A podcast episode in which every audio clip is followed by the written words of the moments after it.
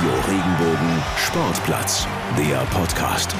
Einen wunderschönen guten Tag und heute wird mal wieder ein Schnaps getrunken, denn wir sind bei Folge 55. Tolle Schnapszahl. Mein Name ist Francesco Romano und mit mir mein Schnapsbruder Markus Schulze. Einen wunderschönen guten Morgen aus Karlsruhe. Wie viel Uhr haben wir denn gerade? 10.17 Uhr, erster Schnaps. Es wäre vielleicht leicht verwerflich, aber ähm, ja, es bleibt euch zu über, äh, überlassen, ob ich das jetzt mache oder nicht. Interessant. Ähm, ich würde sagen, nein, nein wir nehmen erstmal ja. auf.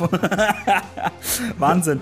Ähm, wir stehen ganz kurz vor dem ähm, 34. Spieltag in der ersten und zweiten Fußball-Bundesliga. darüber sprechen wir auch gleich mit euch. Ähm, allerdings ähm, müssen wir erst noch mal ein paar ja, Glückwünsche loswerden, Markus. Genau, und keine Geburtstagsglückwünsche, zumindest weiß ich nichts davon, aber andere Glückwünsche der besonderen Art und Weise. Herzlichen Glückwunsch rüber zum SC Freiburg, herzlichen Glückwunsch rüber zu Christian Günther. Der junge Mann hat es tatsächlich geschafft und steht im EM-Aufgebot von Joachim Löw und äh, ja, vom DFB-Team dann logischerweise.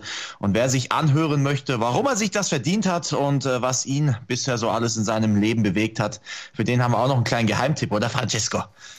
Absolut, ähm, wie es ja so ist. Also mir war es ja persönlich klar, dass er ins EM-Aufgebot kommt, weil wer im Radio Regenbogen Sportplatz zu Gast war, ähm, ist äh, Nationalspieler, ja. Ähm, Christoph Baumgartner, Sebastian Rudi, kann ich ja nur immer wieder wiederholen.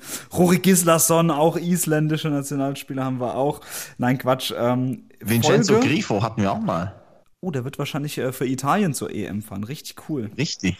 Ähm, Spaß beiseite. Ähm, wir sprechen natürlich über Christian Günther. Wir haben auch schon mal eine Folge mit ihm gemacht. Ähm, Folge Nummer 43 war's. Ich musste es nur kurz raussuchen. Ähm, und hat auch ein bisschen erzählt, ähm, ähm, was er so kann. Auf Knopfdruck schlafen zum Beispiel. Also sehr spannend. Hört es euch noch mal an. Cooler Typ. Sensationell. Und natürlich, natürlich auch noch ein Glückwunsch raus an äh, Jonas Hofmann. Ist auch ein Junge unserer Region, spielt aber bei Borussia Mönchengladbach, was ja ein bisschen weiter weg ist. Aber macht nichts. Äh, Glückwünsche rüber an den Niederrhein, Jonas Hofmann. Und äh, den müssten wir auch nochmal einladen. Dann wird es auch noch eine erfolgreiche Europameisterschaft, glaube ich. Das sollten wir machen.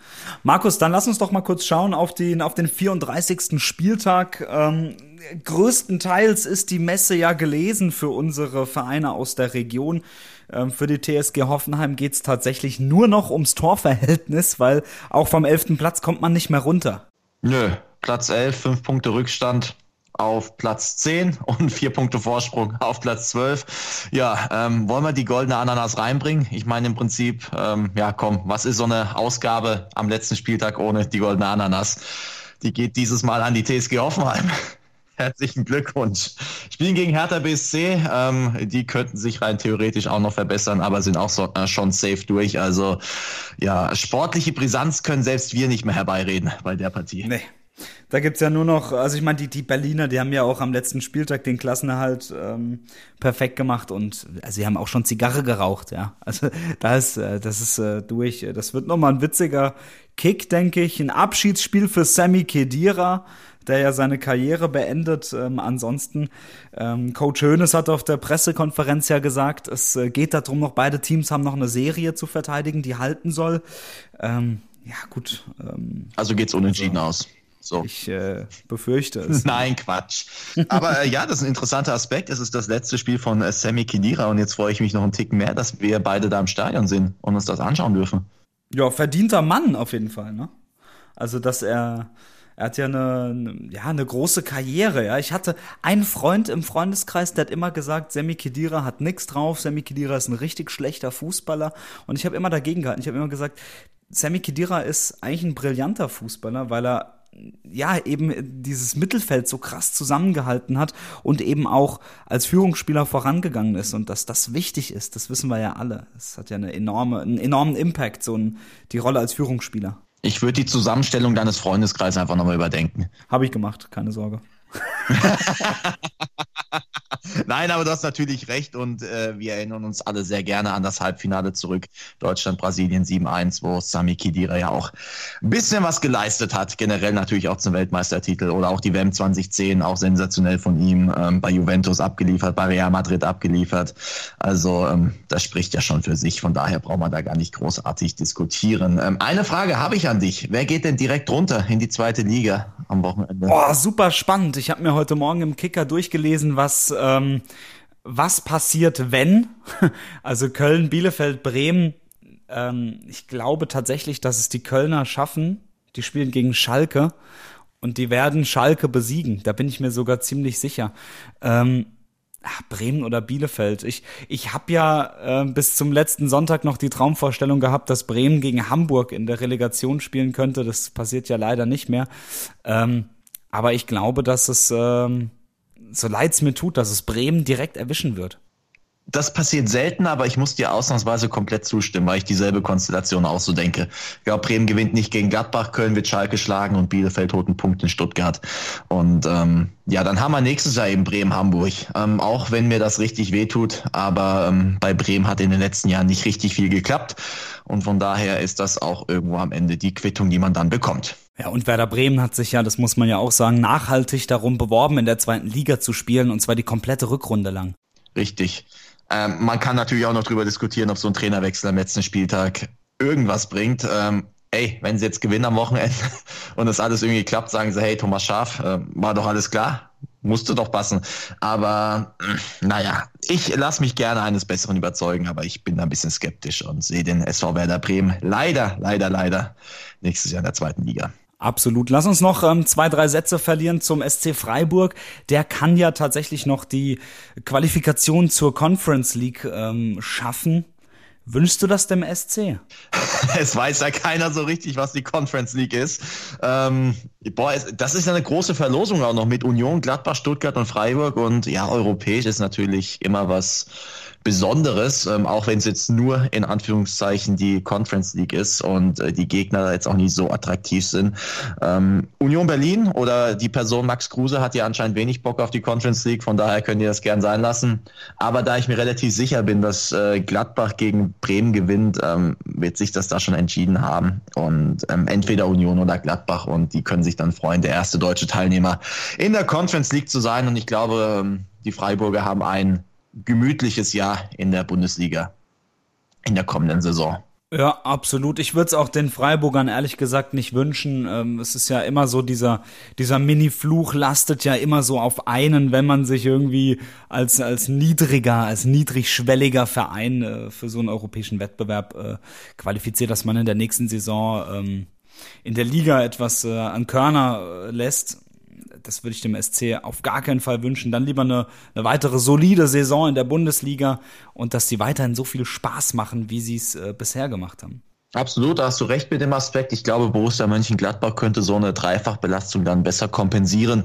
Und das wäre besser, ähm, glaube ich, auch für die Bundesliga, äh, wenn Freiburg da keinen Trouble hätte und irgendwie im Abstiegskampf steckt. Das wollen wir alle nicht. Und ähm, nicht, dass wir denen das nicht zutrauen würden. Also die würden das vielleicht auch packen. Aber ähm, ich sehe diese Attraktivität in dem Wettbewerb noch nicht. Vielleicht muss ich mich da ähm, im nächsten Jahr ein bisschen intensiver damit beschäftigen und mir das ein oder andere Spiel davon anschauen. Aber man weiß ja schon, dass die Europa League so ein gewissen Stempel hat.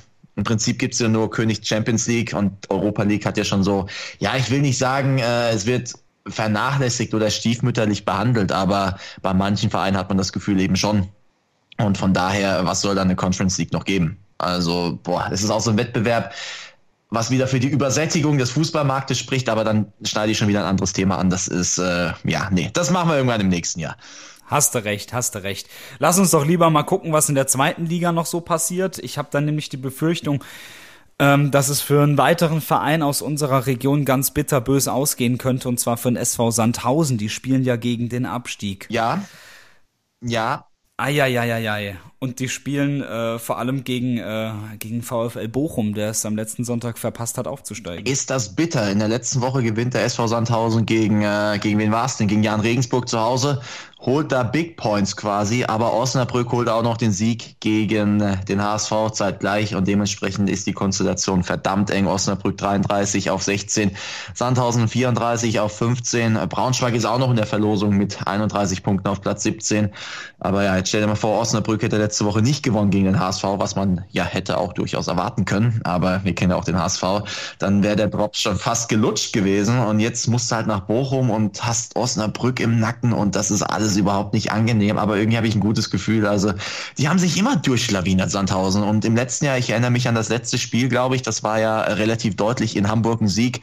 Da hat sogar Dennis Diekmeyer getroffen auch aus Außenseiter dahin. Gut, da war die Lage natürlich eine ganz andere, da war Sandhausen schon durch. Aber ganz ehrlich, ich traue denen das schon zu und irgendwie sagt mir mein Gefühl, Sandhausen wird das aus eigener Kraft auch schaffen. Spannend, ähm, was du da sagst. Ich, äh, da gehen unsere Meinungen wieder auseinander. Ich glaube, Sandhausen wird's erwischen.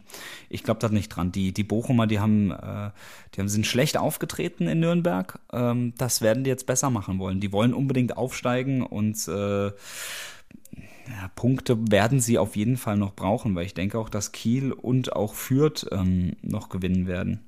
Also da muss was her, da müssen Punkte her. Und Bochum wäre auch für mich der verdiente Aufsteiger. Die werden sich das nicht nehmen lassen. Man muss jetzt halt eben schauen, was macht Osnabrück und Braunschweig. Ähm, wenn ich mir das Ganze nochmal so angucke, ähm, spielt Braunschweig beim Hamburger SV, da kann man gewinnen. Hat man auch gesehen. und Osnabrück spielt in Aue. Die sind auch schon durch sehr interessante Konstellation, also beide Mannschaften mit maximalem Druck und ähm, ich glaube, ja, Sandhausen, hm, also da wird's halt die Relegation. Also die würden wahrscheinlich auch nicht direkt runtergehen, da das Torverhältnis einfach im Vergleich zu Braunschweig zu gut ist. Na, wobei, es ist halt nur ähm, acht Tore Unterschied. Man hat schon alles gesehen. Aber auch Bochum hat halt maximalen Druck. Die waren ja gefühlt schon am letzten Spieltag durch, haben es versemmelt in Nürnberg. Und jetzt stell dir mal vor, die ja vergeigen das jetzt schon wieder. Also ich glaube nicht, dass das auch so ein äh, leichter Ritt für den VfL wird. Gerade vor äh, ja, heimischen Fans. Ich weiß jetzt nicht, wie die Lage in Bochum ist, ob da Fans zugelassen sind, aber äh, vorm Stadion wird sicherlich was los sein. Und ähm, im Prinzip kann Bochum ja eigentlich nur verlieren. Absoluter Favorit gegen den Underdog aus Sandhausen, will den Aufstieg eintüten. Also auch für die psychologisch gar nicht so einfach. Und dann hast du hinten dran noch Kiel und Fürth. Ähm, die müssen halt einen, den Dreier holen, dann ziehen sie beide vorbei. Ähm, dann ist Bochum auch nur noch Relegationsdritter hier. Ähm, also sehr, sehr interessante Konstellation. Ähm, ich bin sehr gespannt aus, auf, auf, äh, aus psychologischer Sicht. Sehr interessant, definitiv. Absolut. Ähm, und Markus, wir sprechen aber jetzt nochmal mit, beziehungsweise du hast nochmal mit jemandem gesprochen, ähm, für das, äh, das Hoffenheim der zweiten Liga. Äh, auch für den KSC geht's um nichts mehr. Stehen aber besser da als Hoffenheim. Ähm, du hast dich mit dem Trainer mal wieder unterhalten. Ich hatte ein Date am Mittwoch mit äh, Christian Eichner. Ähm, ich saß im Studio in Karlsruhe, habe aus meinem Fenster geguckt und habe quasi auf den Karlsruher Turmberg geschaut. Da ist ja aktuell das äh, Quarantäne-Trainingslager des Karlsruher SC. Muss sagen, ein schickes Plätzchen da oben. Warst du schon mal auf dem Turmberg in Karlsruhe? Nee, gar nicht. Äh, da oben ist die Sportschule Schöneck, da machen auch die ganzen Trainer ihre Lizenzen. Du hast eine richtig schöne Sportschule da, kannst auch gut trainieren, definitiv. Und ähm, ja, hast einen wunderbaren Ausblick runter auf Karlsruhe. Ich glaube bloß nicht, dass die auf die Panora Panorama-Aussichtsplattform dürfen gerade. Aber ähm, ja, da oben trainiert der KSC gerade. Ähm, die könnten sogar noch an Heidenheim vorbeiziehen. Also ganz Hoffenheim ist es dann auch nicht. Die könnten noch mal auf Platz 6 springen, was eine sehr, sehr ordentliche Saison gewesen wäre dann für den äh, Karlsruhe SC, definitiv. Und ich habe mich mit Christian Eichner unterhalten, eben über seine ersten anderthalb Jahre als Profitrainer. Man muss ja mal kurz rekapitulieren, was dem alles passiert ist quasi. Eingestiegen als Interimstrainer, Corona-Pause, dann äh, Klassenerhalt am allerletzten Spieltag. Also das waren Wahnsinnsbilder. Dann gehst du rein in eine neue Corona-Saison, hast dann äh, quasi das Theater um Philipp Hofmann zu Beginn der Saison. Wir erinnern uns. Dann geht's weiter. Äh, Homeschooling zwischendurch auch noch für die eigene Tochter gehabt. Dann äh, Quarantäne für die ganze Mannschaft nach positiven Corona-Fällen. Und dann geht's weiter mit jetzt einem Quarantäne-Trainingslager oben auf dem Turmberg. Das erleben manche Trainer nicht in 20 Jahren, was der in anderthalb Jahren trainier erlebt hat. Und darüber haben wir gesprochen äh, wie es ihm damit geht, äh, wie er das Ganze reflektiert hat und äh, ja, wie er so das erste anderthalb Jahr oder die ersten anderthalb Jahre Christian Eichner beim KSC sieht. Sehr, sehr interessanter Einblick und äh, wir haben auch gelernt, was Stefan Raab zu tun hat mit dem Quarantänetrainingslager des KSC. Also es lohnt sich reinzuhören. Der Gast der Woche. Ja, und dann schalten wir einfach mal rüber, gefühlte drei Kilometer weiter auf den Karlsruher Turmberg. Dort ist die Sportschule Schöneck und da sitzt KSC-Cheftrainer Christian Eichner und den haben wir jetzt an der Strippe. Grüße hoch auf den Turmberg. Hallo Christian. Hallo. Ja, wie ist denn die Stimmung aktuell bei euch so? Ach, ganz gut. Ähm, dazu hat sicherlich der Sieg am vergangenen Sonntag einen großen Anteil daran, weil ja, es ist, lebt sich einfach leichter, wenn du, wenn du gewinnst und unter diesen Bedingungen, die wir aktuell dann auch haben, ist es sicherlich besser, mit drei Punkten im Gepäck hier noch eine Woche zusammenzuhängen, anstatt wenn man verloren hat. Wie kann man sich das da oben bei euch vorstellen? Hat so ein bisschen was von Landheims Atmosphäre, oder? Ja, wir kennen es ja, es sind ja die erste Quarantäne, die wir hier oben haben. Wir hatten ja schon mal nach dem Restart letztes Jahr schon mal eine Woche hier oben. Es ist einfach eine herausragende, ein herausragendes Gesamtpaket. Du kannst trotzdem so ein bisschen raus, hast, hast eine Möglichkeit, ja auch mal aus dem Weg zu gehen und nicht nur auf dem Zimmer rumzuhängen, wie wenn du irgendwie in einem Stadthotel wärst. Und das Essen ist herausragend, der Platz ist gut, also so von diesen Dingen ist es super, aber wir, ja, wir verwissen natürlich auch unsere Familien.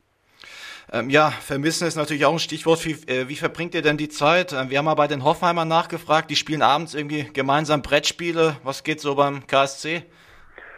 Ja, abseits vom normalen Alltag haben wir das Glück, dass wir eine Tennishalle haben, dass wir Tischtennisplatten haben, dass wir, ja, wir auch vom Trainerteam natürlich ein paar Challenges uns überlegt haben, die die uns die ganzen Tage begleiten. Also du, du musst den Jungs ja immer wieder ein Angebot machen, logischerweise. Was kann ich mir da vorstellen? Du hast gerade gesagt, Challenges für die Jungs? Hm, ja, das sind dann, sag mal, muss man sich so ein bisschen Schlag den Rab vorstellen. Geht so ein bisschen in diese Richtung, dass wir uns da einiges äh, äh, überlegt haben, um, um auch so ein bisschen Mannschaftswettbewerb daraus zu machen und ja, das nehmen die Jungs immer sehr, sehr dankend an. Ist es dann gefühlt Schlag den Eiche oder gegen wen müssen die antreten? Nee, das sind dann schon zwei, zwei Gruppen oder zwei, zwei Teams aus der Mannschaft heraus und ja, da ist schon dafür dann genug gesorgt, wenn es zwei Mannschaften gibt, dass es da die Pfeile hin und her fliegen. Da habe ich Gott sei Dank weniger damit zu tun. Mischst du dich da auch ab und zu ein oder versuchst du da so eine gewisse Distanz zu wahren, weil es ist ja immer noch das Verhältnis Trainer-Mannschaft? Nee, also das, das, das Oberhaupt bei diesen Geschichten hat eigentlich Slatan Bajramovic immer. Und ja, wer Slatan und mich kennt, weiß, dass wir da eigentlich mittendrin sind, weil die Mannschaft sehr, sehr genau weiß, wann was für Dinge angebracht sind und wann dann dann wir wieder eher in so ein Trainer-Spieler-Verhältnis übergehen. Da sind wir dann zumeist auf dem Platz, in der Übung, im, im Spiel oder so, aber wir sind schon noch sehr, sehr oft Spieler. Du hast es vorhin schon mal äh, angesprochen. Ähm, viele von euch haben Familie plus Kinder, sind jetzt zwei Wochen von denen getrennt, obwohl es für euch jetzt aus tabellarischer Sicht, sage ich mal, nicht mehr um so viel geht. Ähm, ja, wie geht's aktuell den Jungs so mit der Situation? Es ist ja doch schon noch was Besonderes, obwohl ihr schon mal da oben wart. Ja, das, das haben wir insgesamt alle auch schon differenziert so ein Stück weit äh, bewertet. Äh, zum einen ist es, glaube ich, einfach notwendig, dass wir die Saison reibungslos zu Ende bekommen haben, weil wir haben ja gerade so kurz vor unserer Quarantäne gesehen, äh, was, ähm, was es da noch einmal in Anführungszeichen für unterschiedliche Fälle gab dann bei den Mannschaften in der zweiten Liga, wenn man oder an Hertha BSC Berlin denkt. Und so war das für mich dann keine große Überraschung mehr, dass man das macht. Auf der anderen Seite finde ich ja immer einen differenzierten Blick auf diese Geschichten nicht so unwichtig, weil wir, die meisten Frauen sind berufstätig, viele der Spieler haben Kinder ja, das muss alles erstmal gestemmt werden. Also das ist dann so, ja, der Papa ist jetzt halt mal 14 Tage weg und äh, ich überspitze es jetzt mal. Schauen wir mal, wie wir das hinkriegen. Also da, da leisten die Frauen schon sehr, sehr viel und ich glaube, da gilt an der Stelle dann auch mal der Dank für diesen Rückhalt. Ist es da nochmal Thema bei euch in Gesprächen oder reflektiert ihr das gemeinsam? Nein, das, das, der eine hat, ich will nicht sagen, der macht sich da weniger Gedanken, der eine dafür umso mehr.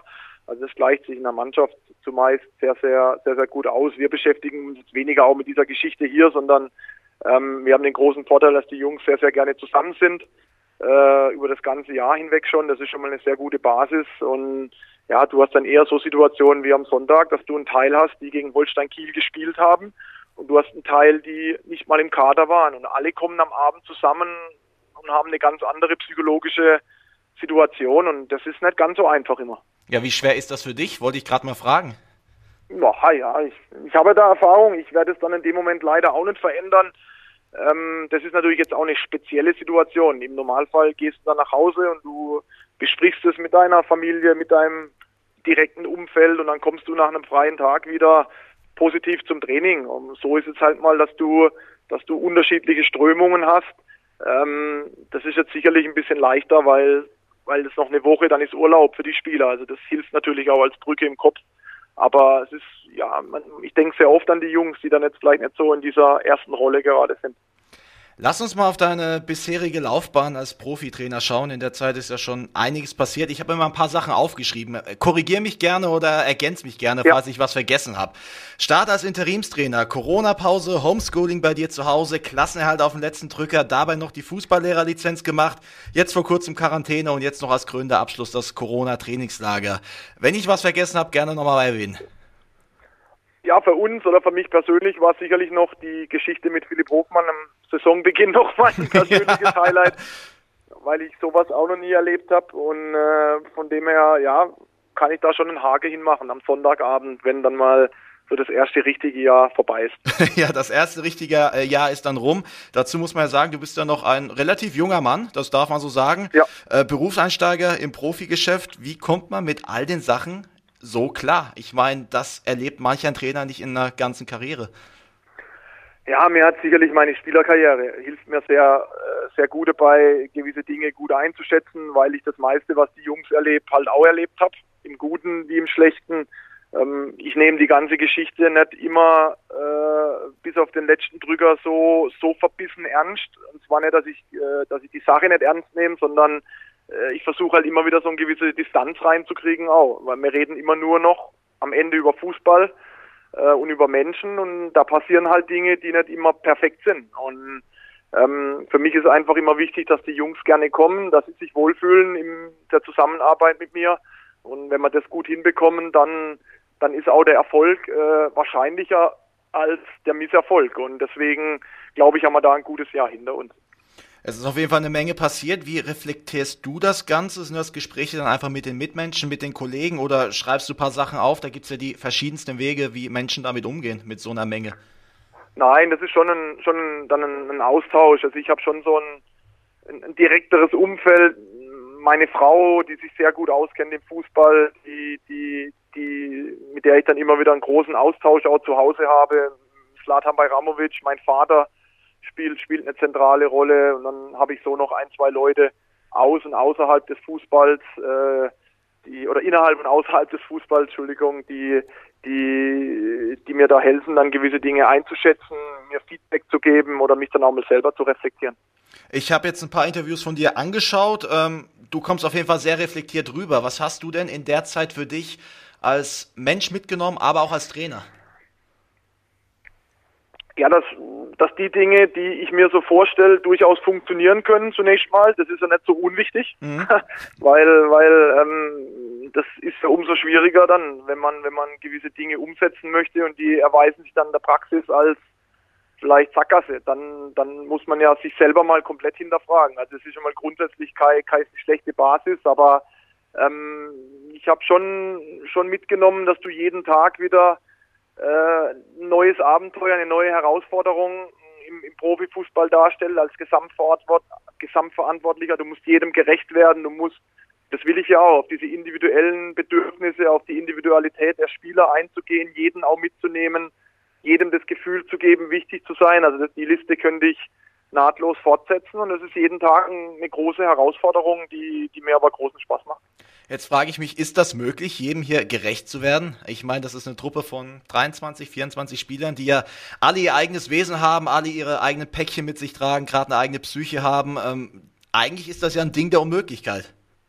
Äh, jein, also du wirst, du wirst am Ende nicht jeden erreichen und es wird auch Spieler geben, die, die dann am, am Ende einer Saison vielleicht mal gehen und sagen, Gott sei Dank ist die Saison vorbei, weil ich keine große Rolle gespielt habe und der Trainer mit mir vielleicht gar nicht gesprochen hat so richtig. Also da ich, ich kenne ja die Spieler, das ist ja ein großer Vorteil von mir, was da an den Köpfen vorgeht, ähm, weil ich das ja alles erlebt habe. Auf der anderen Seite ist es schon möglich zu sagen, äh, der Philipp Hofmann, mit dem muss ich weniger reden, der mhm. will das gar nicht so sehr. Das ist dann, das gleicht sich ja dann aus. Dann gibt es andere Spieler, wo du, wo du vielleicht zwei, drei Mal in der Woche einen kleinen Austausch hast und das hält sich dann am Ende schon die Waage und Nochmal wichtig ist, dass die Jungs äh, mit jeder Kleinigkeit zu mir kommen können, äh, was mit und ohne Fußball zu tun hat.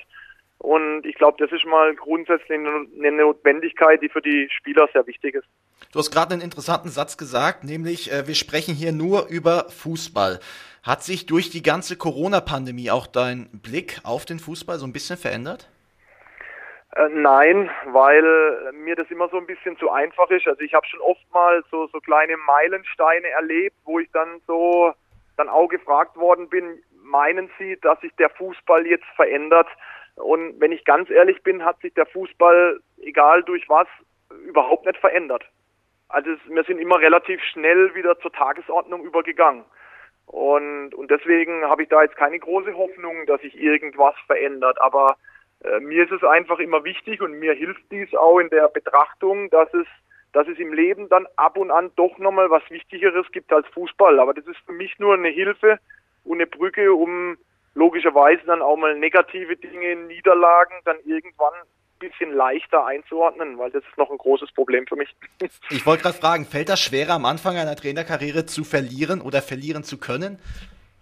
Das weiß ich gar nicht. Ich glaube, das trägst du in dir. Ähm, also ich habe es als Spieler schon sehr schwer akzeptieren können und als Trainer ist es ein bisschen eine andere Art der Akzeptanz, weil du ja ich drücke es mal so aus, es braucht im, im Leben, glaube ich, immer Köpfe für Erfolg und für Misserfolg. Und ist ja logisch, dass wenn eine Mannschaft dann mal nicht so erfolgreich ist, dass man dann irgendwo auf Strecke auch immer beim Trainer landet. Und, und deswegen weiß man ja um diese, um diese Geschichten und deswegen ähm, ich strebe halt nach Erfolg und ich tue mich extrem schwer, mit Niederlagen umzugehen, die einzuordnen richtig und da brauche ich immer den einen oder anderen Tag, vor allen Dingen, weil man jetzt ja der Hauptverantwortliche ist für diese Geschichte. Mhm. Weil es mir gestern erst wieder passiert ist, frage ich dich jetzt auch einfach mal. Ähm, wann hast du das letzte Mal YouTube angemacht und dir einfach mal wieder Fangesänge oder ja, Jubel angeschaut bzw. angehört? Oh, da bin ich ganz ehrlich, äh, gar nicht. Äh, da, aber nicht, weil mir das nicht wichtig ist, sondern ich bin nicht so dann da unterwegs, sondern ich, ich vermisse die Zuschauer im Stadion. Ich weiß, was es bedeutet, dass sie nicht da sind. Und ähm, wir freuen uns einfach alle als Mannschaft oder als Verantwortlicher darüber, sobald mal wieder die Ersten ins Stadion kommen dürfen, weil ich glaube, die Mannschaft als auch die Zuschauer von uns, die Fans, hätten es sich verdient gehabt, dieses Jahr mal aufeinander zu treffen. Mhm. Ich glaube, wir freuen uns alle, wenn der Wildpark dann endlich mal fertig ist und dann auch äh, ja. äh, eine volle Hütte hat. Ähm, aber jetzt mal ganz ehrlich, ist das vielleicht auch ein kleiner Vorteil, wenn jetzt erstmal zu Beginn deiner Trainerkarriere oder jetzt gerade mal zu einer schwierigeren Phase der Saison, wir hatten jetzt eine kleine Serie beim KSC, wo lange nicht mhm. gewonnen worden ist, wenn da mal keine Fans im Stadion sind und das Ganze mal einfach geduldiger gespielt werden kann, weil ähm, es ist ja jetzt auch kein Geheimnis, wenn es nicht läuft, äh, kommt der ein oder andere Pfiff von den Rängen. Ähm, das ist euch jetzt quasi äh, erspart geblieben, sage ich mal. Ja, aber so, so denke ich ja nicht. Ich, ich sehe es aus einem anderen Grund dann, wenn überhaupt, am Ende als ein kleiner Vorteil für die Trainer an, dass die Trainer viel, viel mehr Einfluss nehmen konnten aufs Spielfeld, auf das, auf das Geschehen auf dem Platz. Also ich glaube, man hat mich dann auch auf der gegenüberliegenden Seite gehört. Ähm, ich habe dann auch von Anbeginn sehr, sehr stark das mitgelebt, weil ich gemerkt habe, den Jungs tut es gut. Und äh, sicherlich werden sich die Jungs, und das versuche ich auch immer wieder ihnen zu transportieren, auch daran gewöhnen müssen, dass sie mich dann mal wieder nicht mehr hören, dass sie alleine sind auf dem Platz, zumindest mal was den Gehör, das Gehör anbelangt und solche Dinge dann auch dazukommen können, die, die du angesprochen hast. Aber ähm, ich glaube, die Vorfreude auf die Zuschauer ist so groß, dass man mir es nicht verübeln darf, dass ich mir jetzt aktuell weniger Gedanken darüber mache, dass auch mal wieder der ein oder andere Pfiff kommt. Ähm, ich glaube, wer so lange dabei ist wie ich, der weiß, dass es passieren kann. Ähm, und deshalb äh, bin ich da entspannt. Ich muss gerade schmunzeln, weil äh, man hört dich definitiv, ähm, auch in Karlsruhe. Ich wohne in der Oststadt, was jetzt nicht so weit weg ist vom äh, Wildpark. Und wenn da ab und zu mal ein Heimspiel ist, dann höre ich euch des Öfteren mal. Von daher, aber ich freue mich auch, wenn ich die Fans wieder höre. aber es kommt auf jeden Fall an. Welchen Einfluss wird das haben, wenn äh, die Fans wieder da sind, quasi auf dein Coaching? Du hast es gerade schon angesprochen. Man hört dich überall, du kannst mit jedem kommunizieren. Es kommt alles an, was du sagst. Das wird irgendwann fehlen. Ja, das wird fehlen. Das heißt, dein Einfluss als Trainer ist während dem Spiel wieder auf die drei, vier Leute in deinem unmittelbaren Nähe äh, beschränkt. Ähm, für die Mannschaft ist es viel, viel wichtiger, dass sie, und das ist ein großer Auftrag auch in die neue Saison, wir müssen so ein Stück weit brutaler zueinander werden ähm, brutal, nicht in einem negativen Kontext, sondern positiv gemeint, dass wir viel lauter werden müssen. Wir müssen uns viel mehr in der einzelnen Situation unterstützen, äh, verbal unterstützen und das sind Dinge, die wir von außen oft jetzt aufgefangen haben, aber wir müssen da als Mannschaft weiterkommen, weil irgendwann, wie wir es angesprochen haben, ist der Trainer nicht mehr der, der, der Lautstärkepegel von draußen allein. Jetzt hast du die erste Saison komplett alleine als Cheftrainer ähm, ja fast schon absolviert. Ein Spiel steht noch aus gegen Heidenheim. Du hast mal Spieler gesagt, du weißt, was du kannst, du weißt aber auch, was du nicht kannst. Wie sieht denn das als Trainer aus, so nach der ersten kompletten Saison für dich? Ja, das ist, glaube ich, schon ein ganz guter Satz von mir gewesen, weil ich das, ähm, ähm, weil ich das versuche auch meinen Spielern weiterzugeben, sich immer wieder zu reflektieren, was sind meine Stärken, was sind vielleicht Bereiche, wo ich nicht so gut bin. Das heißt dann auch zu gucken, wie wie stärke ich die ganzen Geschichten, die ich gut kann und wie, wie verhalte ich mich in den Bereichen, wo ich vielleicht Luft nach oben habe. Und das ist auch so ein bisschen ein Antrieb insgesamt für die Mannschaft, dass sie sich sehr genau einschätzen kann, dass, dass wir wissen, wo wir herkommen, weil ich schon glaube, dass das Parameter sind und Indikatoren, äh, warum es dieses Jahr so gut gelaufen ist für uns. Und wie schätzt sich der Trainer Christian Eichner ein nach seiner ersten Saison? Was ist gut und was ist noch nicht gut?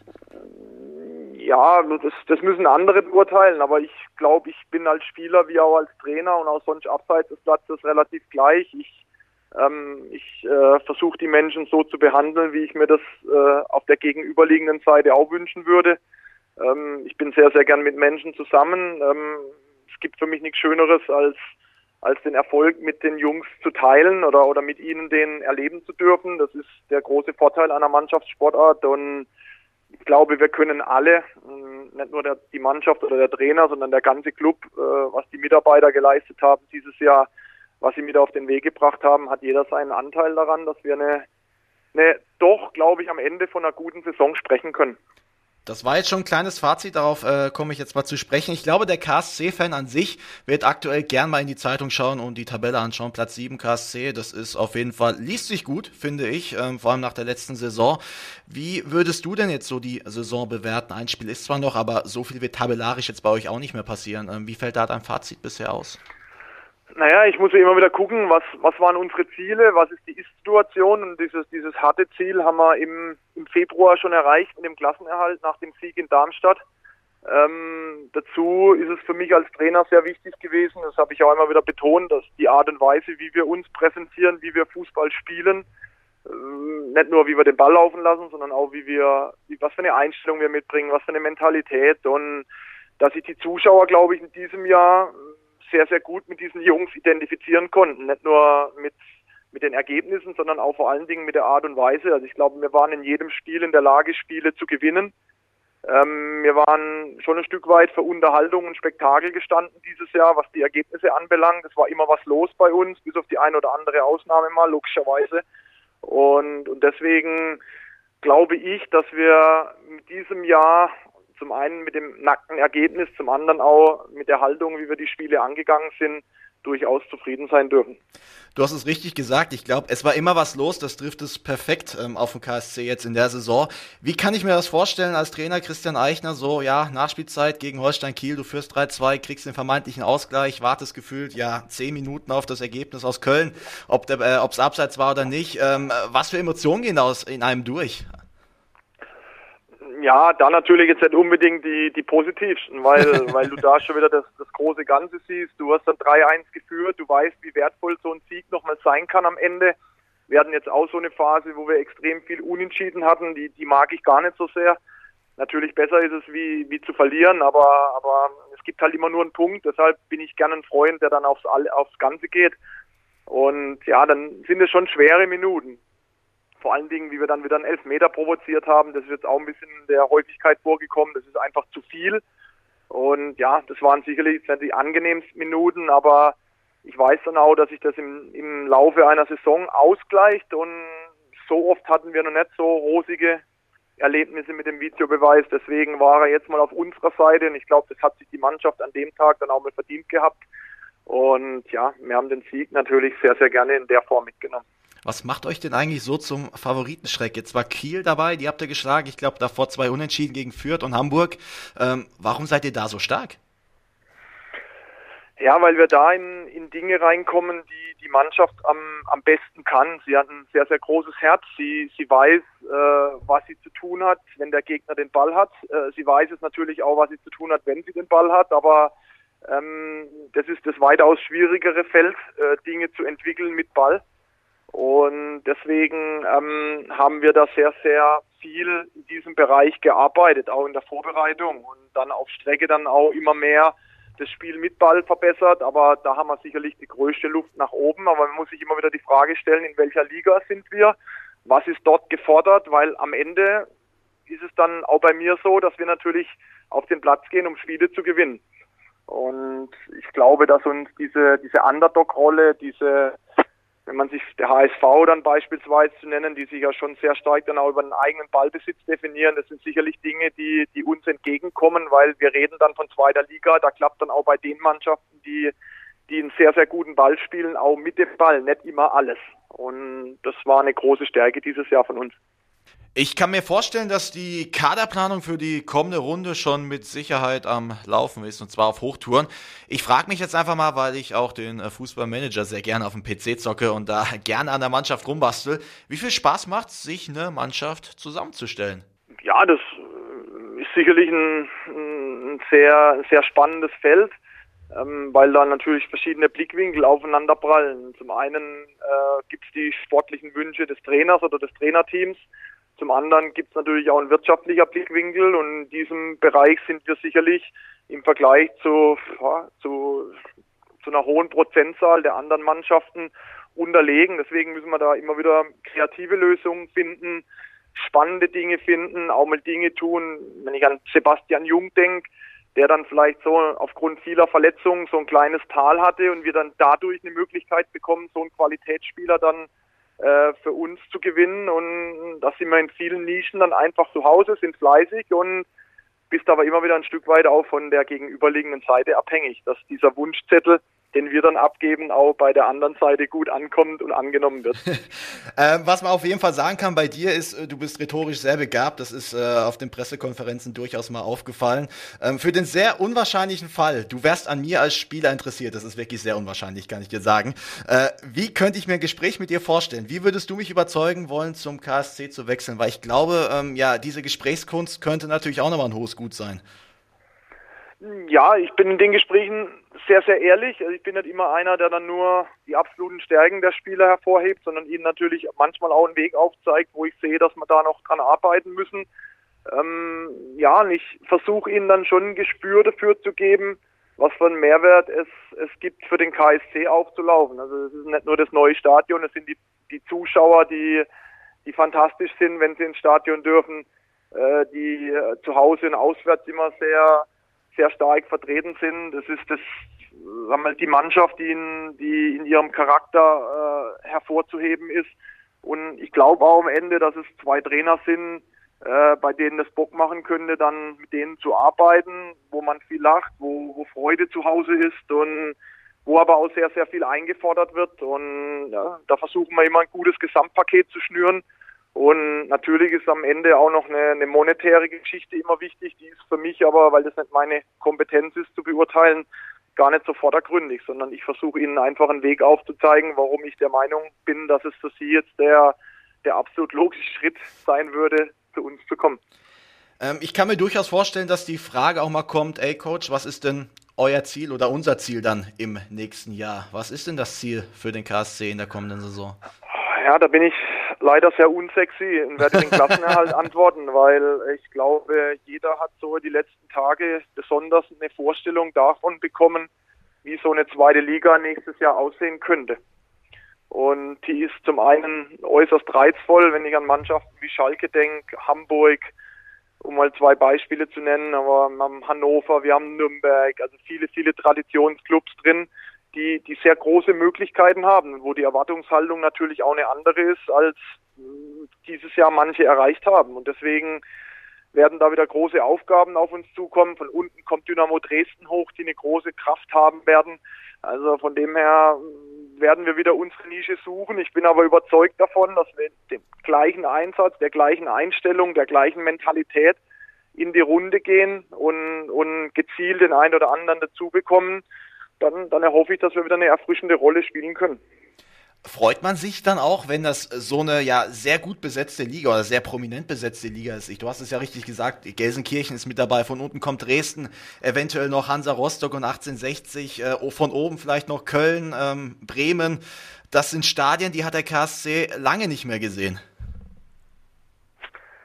Ja, äh, mal, es gibt ja nichts Schöneres, als mit solchen Teams zu messen, in solchen Stadien spielen zu dürfen.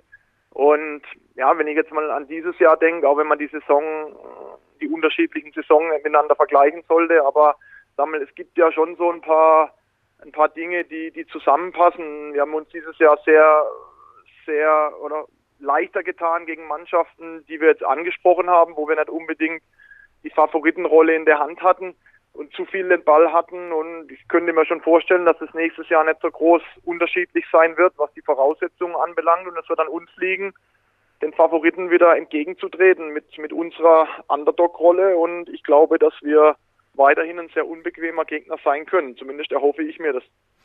Ich würde das Interview gerne mit was Positivem abschließen und du hast mal in dem Interview gesagt, du seist ein Freund davon, aus jeder Situation etwas Positives mitzunehmen. Was mhm. können wir denn Positives aus den letzten anderthalb Jahren mitnehmen? Ich glaube, dass der KSC in seiner Gesamtheit einen riesengroßen Schritt nach vorne gemacht hat, dass er und ich bin ja auch ein bisschen äh, auf meinem Niveau fußballerisch herumgekommen, dass wir bundesweit äh, einen, einen riesen Schritt in der Wahrnehmung nach vorne gemacht haben. Wir haben ein neues Stadion, wir haben aber auch, glaube ich, inhaltlich auf allen Ebenen überzeugt. Und das ist aber auch gleichzeitig äh, ein gewisses Benchmark, das wir nächstes Jahr wieder erreichen wollen, weil wir nach wie vor ehrgeizig sind, logischerweise, weil wir ja auch danach lechzen natürlich mal vor ausverkauftem Haus im neuen Stadion, so gut wie es dann schon fertig ist, ähm, Spiele zu gewinnen, um den, den, den Jungs dann auch mal das Gefühl wieder zu geben, wie, wie sich Erfolg dann zusammen mit den eigenen Fans anfühlt. Damit wäre ich durch, außer du hast noch was Perfekt. zu sagen. Nee, nee, nee, ich habe genug gesagt. Sehr gut, prima. Dann wünsche ich noch viel Perfekt. Spaß oben in der Danke. Sportschule und einen schönen Saisonabschluss. Schöne Tage, gell? Ebenso. Ciao, Mach's ciao. gut, ciao, ciao. Julian 90 das ist derjenige, der tatsächlich ähm, in unserem Kicker-Manager-Spiel ähm, die Saisonwertung anführt. Ähm, für mich völlig überraschend, dass ich's nicht bin. Ganz ehrlich, ich habe dezent damit gerechnet. Ja, danke. Das nehme ich, äh, nehm ich mit. Ähm, nee, ähm, kleiner Scherz natürlich, Markus. Wir haben natürlich mal wieder ähm, so kurz vorm letzten Spieltag nicht so gut abgeschnitten. Für mich ist es so, ich kämpfe noch um den Platz in den Top Ten. Toll. Du bist Achter auch nicht so toll. Ähm, ja, auch nicht mit so einem riesen Vorsprung äh, vor dir. 33 Punkte sind äh, Das kannst du noch aufholen am letzten Spieltag. Ja, es ist eine Durchschnittssaison. Es ist eine Hoffenheim-Saison für uns, muss man so sagen. Ähm, nach oben ging nicht viel, nach unten aber auch nicht. Äh, grundsolide. Ja, ähm, wo du jetzt sagst, dass es eine, eine Hoffenheim-Saison ist, da hake ich gleich ein. Ähm, viele Verletzte bei mir gehabt, bei mir teilweise auch der ganze Kader gefehlt. Ähm, ja, also ich bin mit einem mit Platz 10 am Ende tatsächlich zufrieden. Ja, aber ähnlich kann ich das auch bilanzieren. Ähm, Platz 8 ist ähm, ja weder Fisch noch Fleisch, sagt man ja so schön. Ja, äh, da ist noch Potenzial nach oben, aber Top 10 ist ganz okay. Wir haben ja ein relativ großes Teilnehmerfeld gehabt. Äh, wir sind äh, in der besseren Hälfte drin. Aber ja, die Top 3, da kommen wir nicht mehr ran. Ich glaube, die Plätze sind auch so gut wie entschieden. Ja, wobei zwischen Platz 3 und 2, Capitano und Chaga, da geht noch was. Ähm, Julia 90, also wenn er sich das noch nehmen lässt, ist ein Kollege vom Mannheimer Morgen, dann äh, ja, gehe ich persönlich rüber und gebe ihm eins auf den Deckel.